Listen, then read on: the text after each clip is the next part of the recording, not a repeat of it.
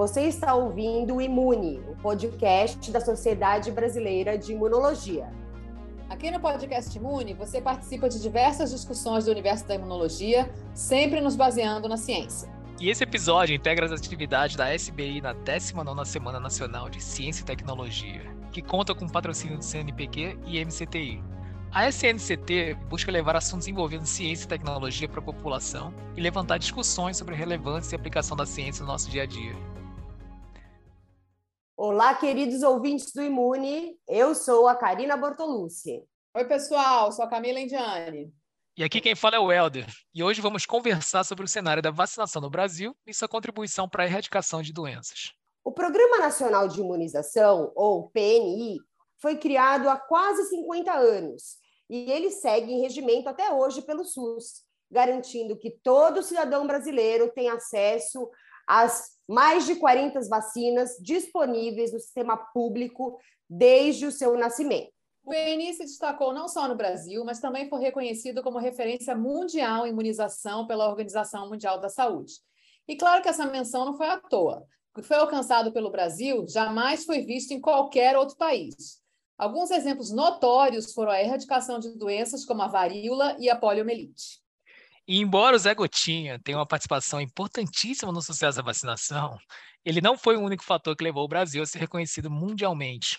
A descentralização do PNI foi essencial para que os governos estaduais e municipais auxiliassem na distribuição igualitária das vacinas e na promoção de campanhas de vacinação. Também é bem importante que a gente fale, né, que a autossuficiência na produção de alguns imunizantes facilitou muito o acesso a eles, como, por exemplo, a vacina da febre amarela, que é produzida pela Fiocruz, e a vacina da influenza, que é produzida pelo Instituto Butantan. E para enriquecer ainda mais a nossa conversa, hoje a gente vai conversar com a Irene da Silva Soares. Ela é professora do Departamento de Análises Clínicas e Toxicológicas da Faculdade de Ciências Farmacêuticas da USP, é participante do Núcleo de, de Pesquisa em Vacinas, o NAP, da Pró-Reitoria de Pesquisa da USP, e é membro do Instituto Nacional de Ciência e Tecnologia em Vacinas. Seja bem-vinda, Irene. Como você está? Olá, pessoal. Tudo bem? E vocês? Bem, inicialmente eu queria agradecer pelo convite e aproveitar a oportunidade para, para parabenizar toda a equipe do Imune, né, o podcast da SBI, pelo sucesso dessa iniciativa. É um prazer muito grande estar aqui com vocês, que são pessoas pelas quais tenho uma imensa admiração. Então, professora Irene, para contextualizar um pouquinho nosso tema de hoje, gostaria de perguntar para você, que está envolvida diretamente no desenvolvimento de uma vacina, que vamos comentar já já, qual o maior desafio que cerca o desenvolvimento e a produção de vacinas no Brasil?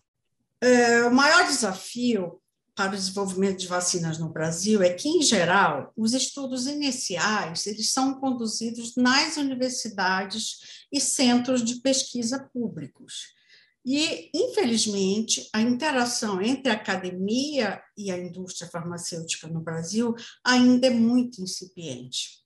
Ou seja, da pesquisa básica até a geração de produtos comercializáveis para controle das doenças, existe uma lacuna muito grande, o que faz com que a maioria dos projetos com potencial de inovação seja descontinuado muito antes de chegar a uma aplicação clínica. Então, nós precisamos trabalhar no sentido de como transformar o conhecimento gerado nas instituições acadêmicas ou centros de pesquisa em novos produtos ou processos inovadores que possam contribuir para o controle de doenças. Com relação à produção, nós temos duas grandes instituições que fazem isso muito bem no Brasil. Entretanto, o principal gargalo é que todas as vacinas que essas instituições produzem foram desenvolvidas fora do Brasil e chegaram aqui via transferência de tecnologia ou somente para envase. Isso reforça novamente que a interação do setor acadêmico com o setor produtivo público ou privado precisa ser melhorada.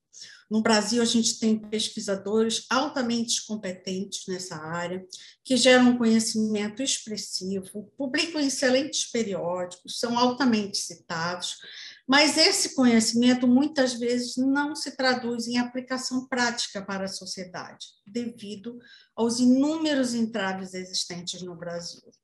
A gente sabe que muitas universidades públicas brasileiras estão envolvidas em pesquisas para desenvolver vacinas novas contra diferentes tipos de micro-organismos. E esse tema se tornou um assunto quente depois da pandemia da Covid, né? Certeza, Cá.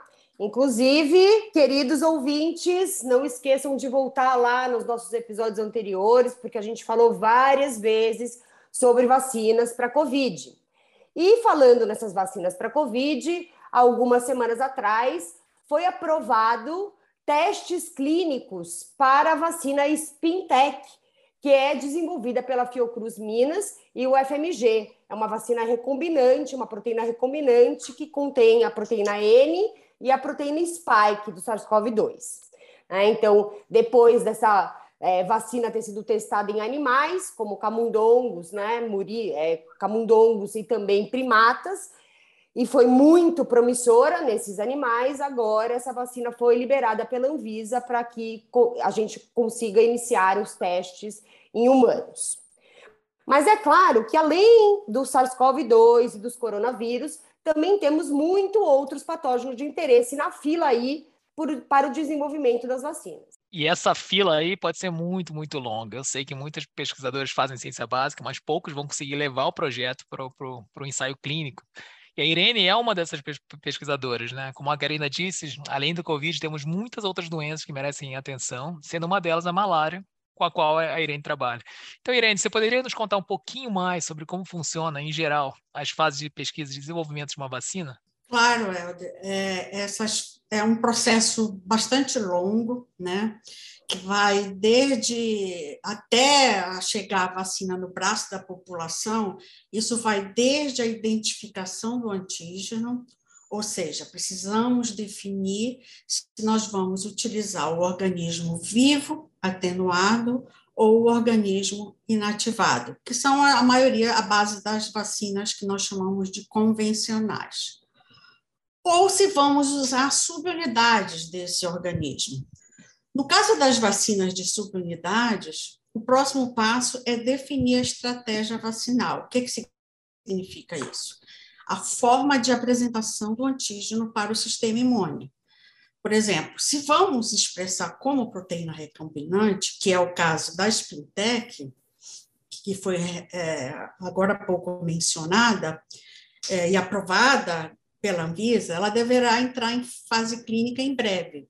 Tá? Então, essa vacina ela é baseada numa proteína recombinante que é emulsificada no adjuvante. Sobre essa vacina, o professor Gazinelli já esteve aqui conversando com vocês alguns meses atrás. Outra forma de delivery é o uso de vetores virais, que é o caso das vacinas da AstraZeneca e da Janssen. Além disso, uma estratégia inovadora é a administração do DNA ou RNA mensageiro, com a informação genética que codifica a proteína de interesse, que é o caso das vacinas da Pfizer e da Moderna. Eu estou citando as vacinas para a Covid como exemplo, porque acredito que os ouvintes estão mais familiarizados com essas vacinas, que foram distribuídas mais recentemente à, à população e foram amplamente divulgadas. A próxima etapa é a fase de estudos de imunogenicidade e prova de conceito em animais.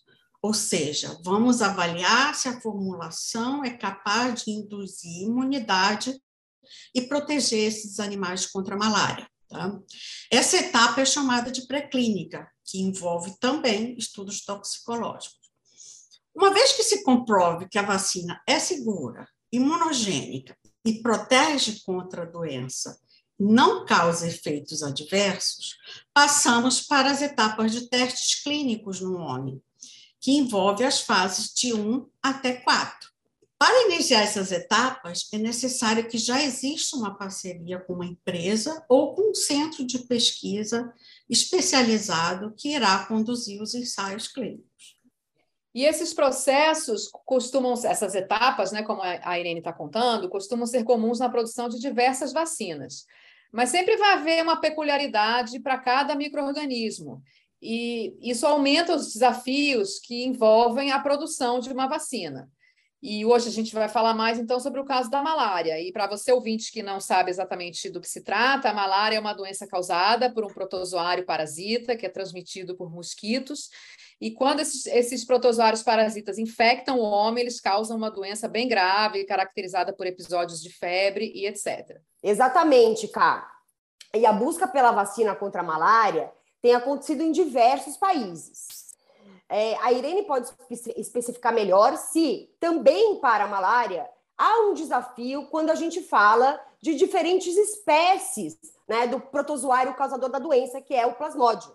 O plasmódio falcíparo é a espécie causadora é, de maior prevalência no mundo. Recentemente eu vi que 95% dos casos no mundo são causados pelo plasmódio falcíparo. A Irene me corrija se eu estiver errada. E aqui no Brasil, a espécie predominante é o Plasmodium vivax. Essas diferentes espécies de Plasmodium, elas são um desafio para a produção dessas vacinas, Irene? Com certeza, Karina. É, existem cinco espécies de Plasmodium que infectam o homem, mas eu vou focar nas duas principais espécies que causam malária, que são exatamente como você falou, o Plasmodium falcíparo, que é a mais virulenta e prevalente no mundo, e o Plasmodium vivax, que é a segunda espécie mais prevalente.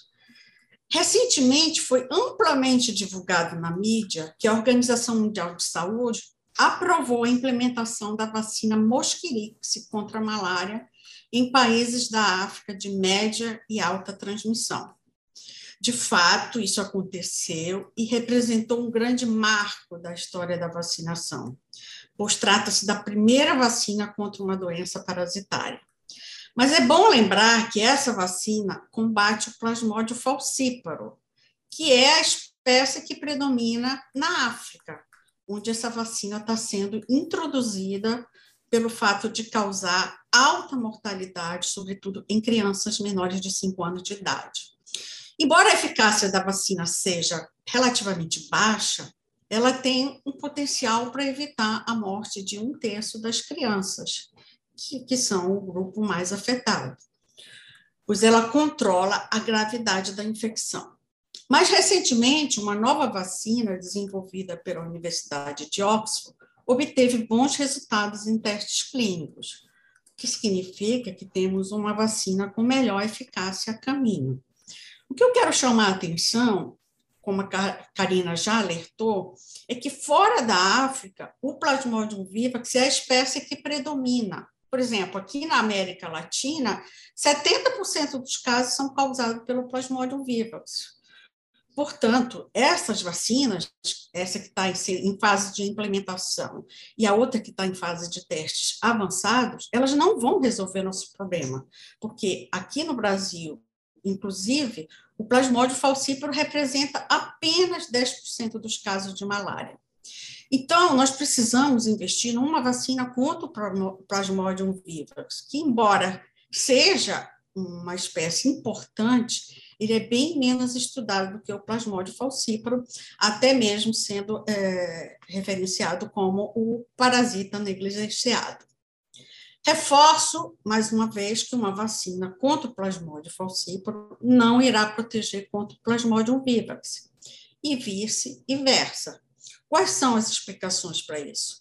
Além da variabilidade entre espécies de plasmódio, existe a variabilidade entre cepas de uma mesma espécie. Uma outra questão diz respeito à biologia desses parasitos. Uma vez que a infecção por plasmódio vivax ela pode ocasionar recaídas da malária meses depois, e até o momento nós não sabemos o quão efetiva será uma vacina contra a prevenção dessas, dessas recaídas. Por exemplo, aqui no Brasil, essas recaídas são estimadas em 40% dos casos notificados. Ou seja, biologicamente, são parasitos bem distintos.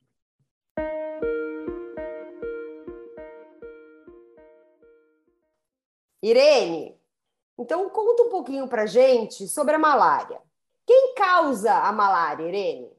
Bem, a malária é causada por um protozoário né, do gênero Plasmodium e ela apresenta cinco espécies que infectam o homem.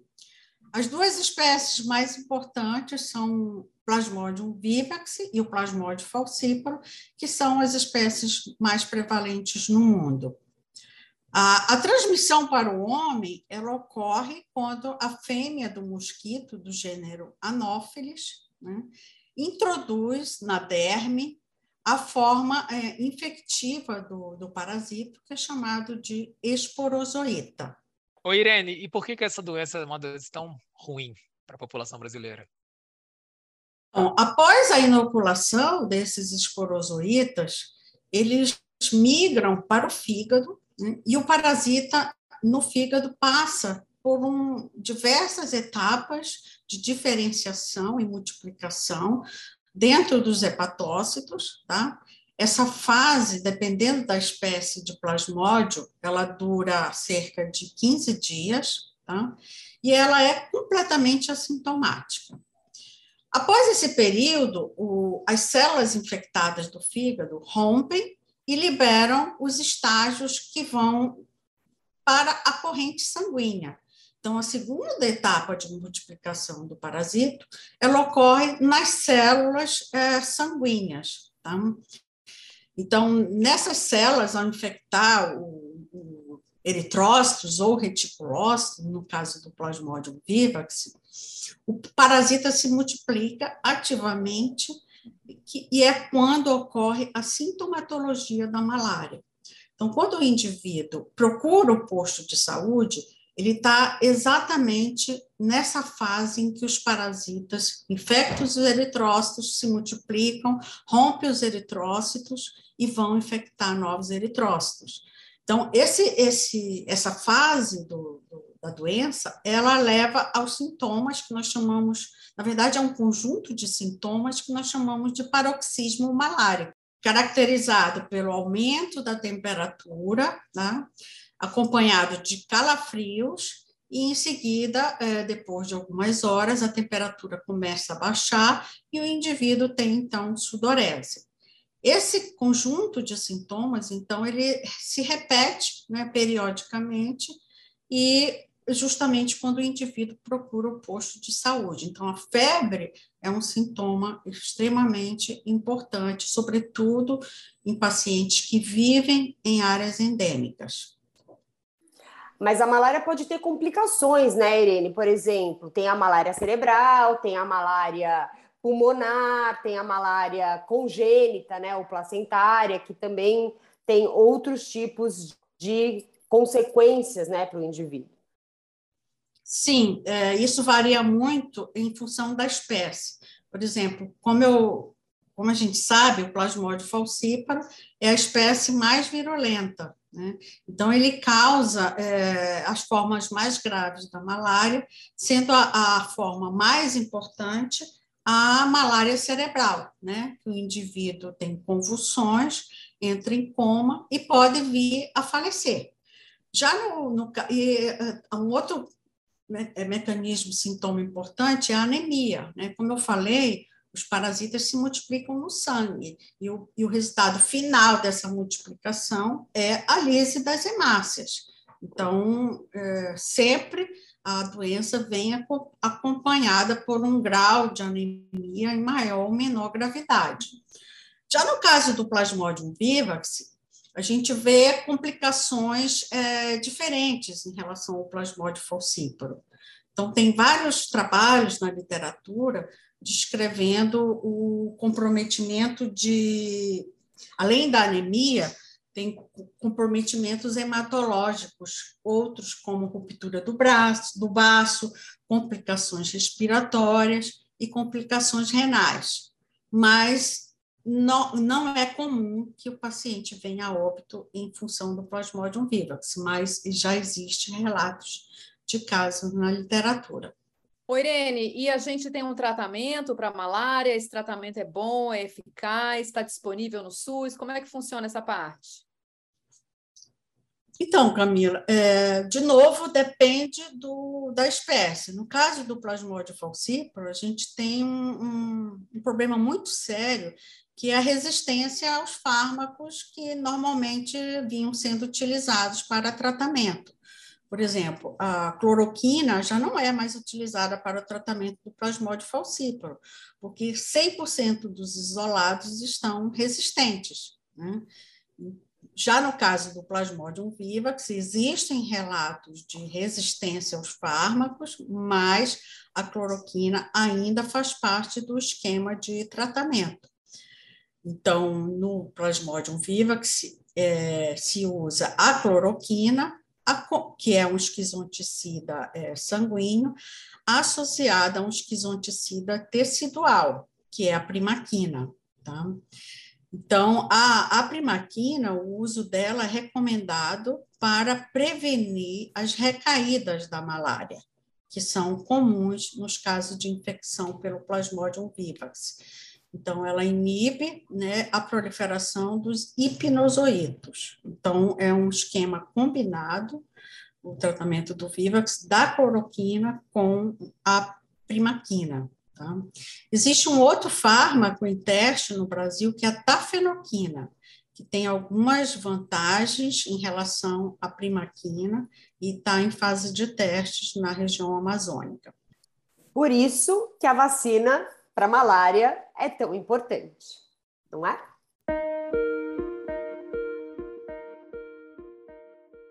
Oi, Irene, agora conta um pouco mais para a gente sobre esse projeto que você está desenvolvendo, esse, essa vacina que o seu grupo está trabalhando e como é que, que etapa vocês estão das pesquisas.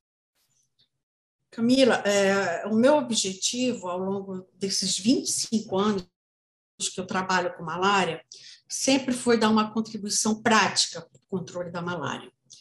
É, o objetivo é melhorar a vida das pessoas que vivem em áreas endêmicas e evitar a expansão da doença para outras partes de risco.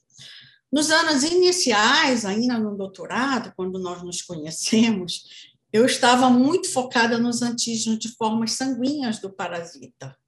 E foi, se deve lembrar dessa fase da minha carreira.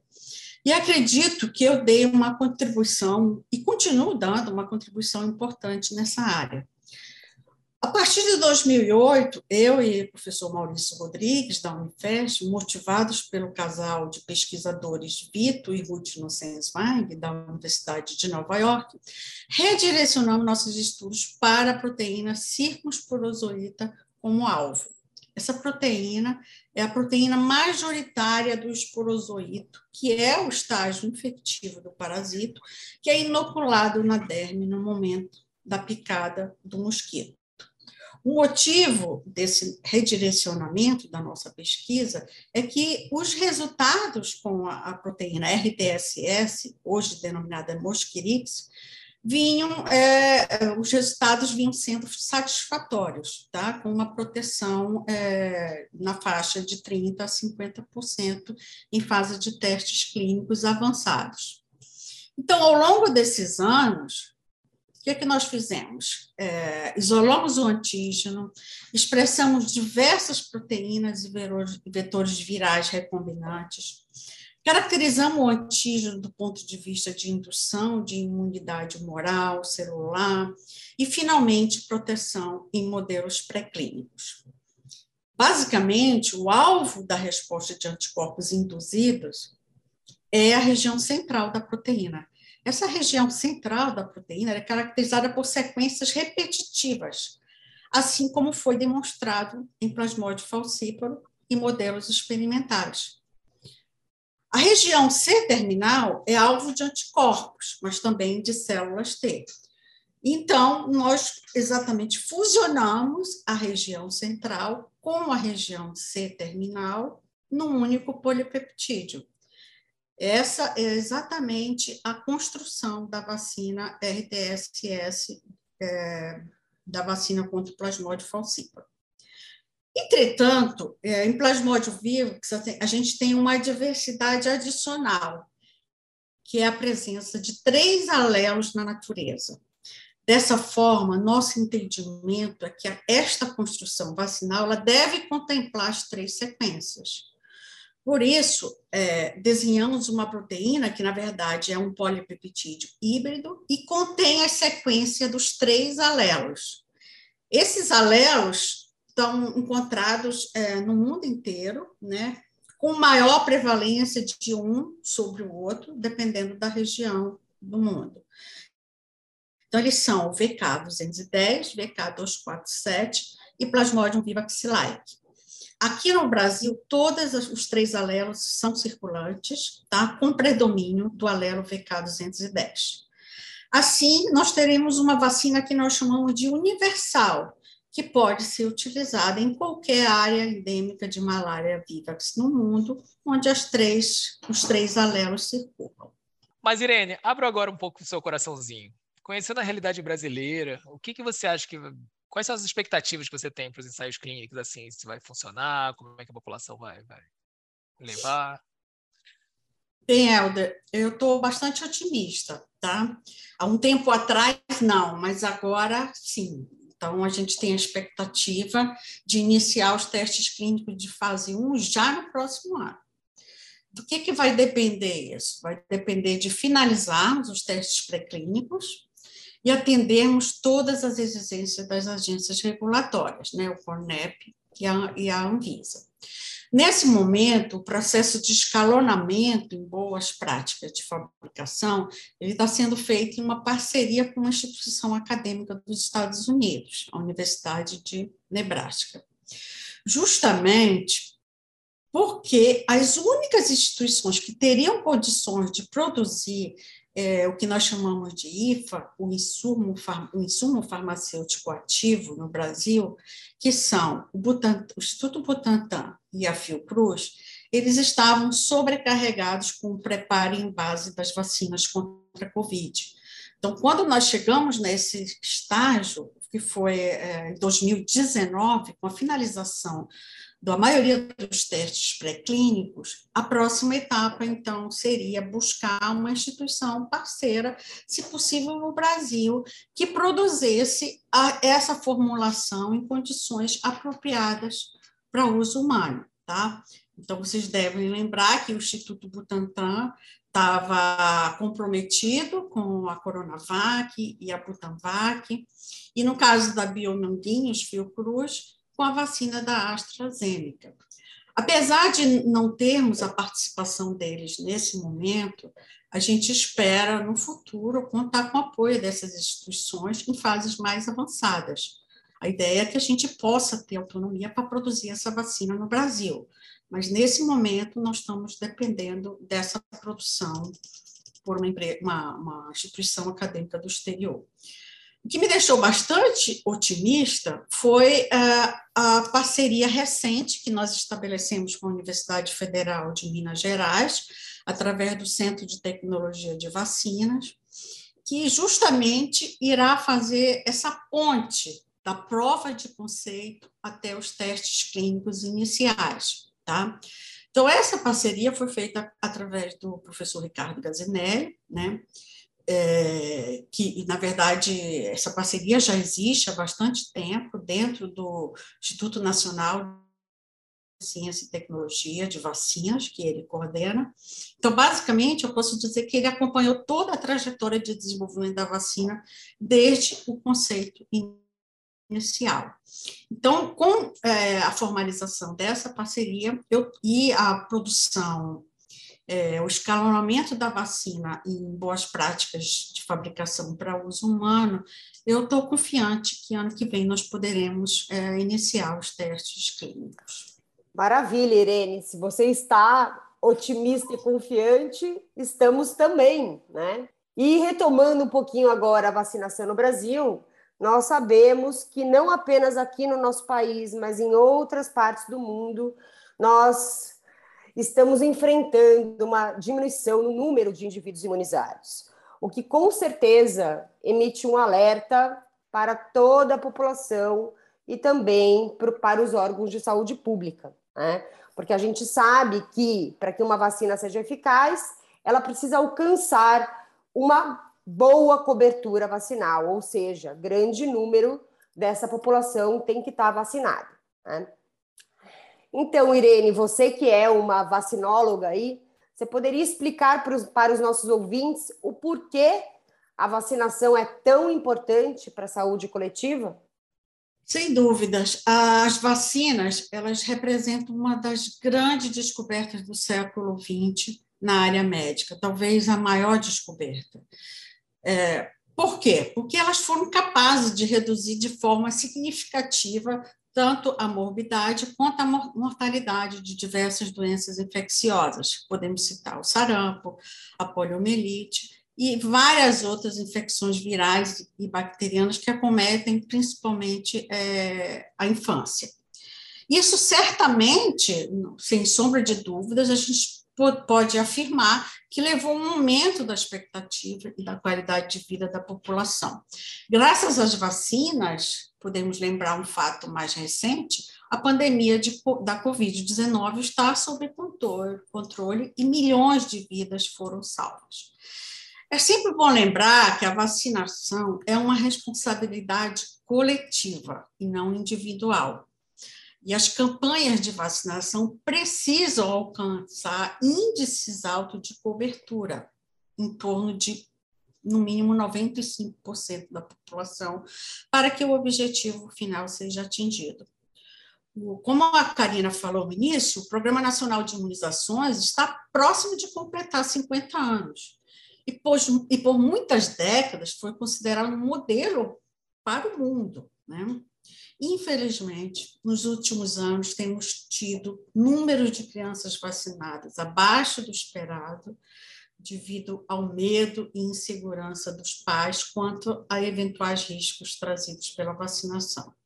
As pessoas precisam entender que a prevenção baseada na vacinação é extremamente importante e de melhor custo-benefício.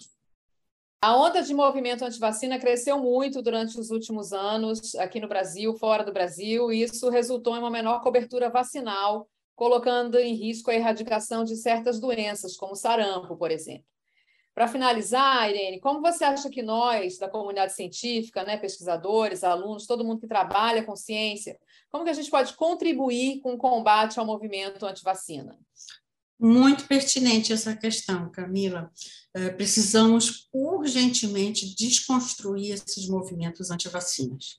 Infelizmente, no estágio que a gente chegou, com alto risco de introdução de doenças já consideradas eliminadas, como você mencionou, precisamos, na verdade, de uma ação coletiva não só de pesquisadores, mas de divulgadores de ciência, que foram extremamente importantes durante a pandemia da Covid-19, e também da imprensa séria, né, no sentido de esclarecer a população sobre a importância e segurança das vacinas.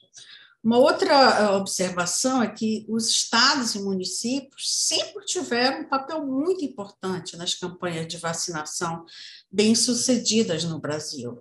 E a gente precisa resgatar esse compromisso de nossos governantes.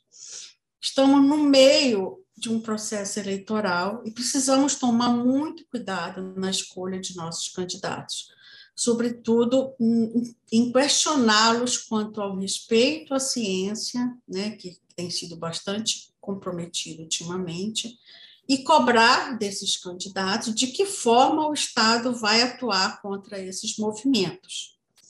Eu entendo que os disseminadores de fake news devem ser investigados e punidos, Caso contrário, perde-se o controle e a confiança na, nas vacinas, sobretudo nas vacinas infantis. Viu só, pessoal, como a informação é a base de tudo? Nós aqui do podcast Imune esperamos contribuir para levar a ciência para mais pessoas, agradecendo a você, professora Irene, por ter contribuído junto com a gente nesse episódio.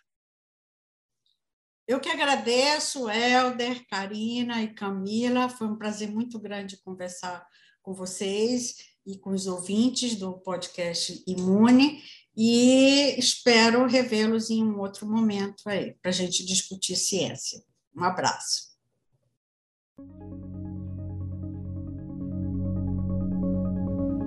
Quer enviar uma pergunta comentário para a gente ou propor temas para os próximos episódios? Manda uma mensagem nas nossas redes sociais, sbi.imune ou no nosso e-mail podcast sbi, tudo grande, arroba gmail.com.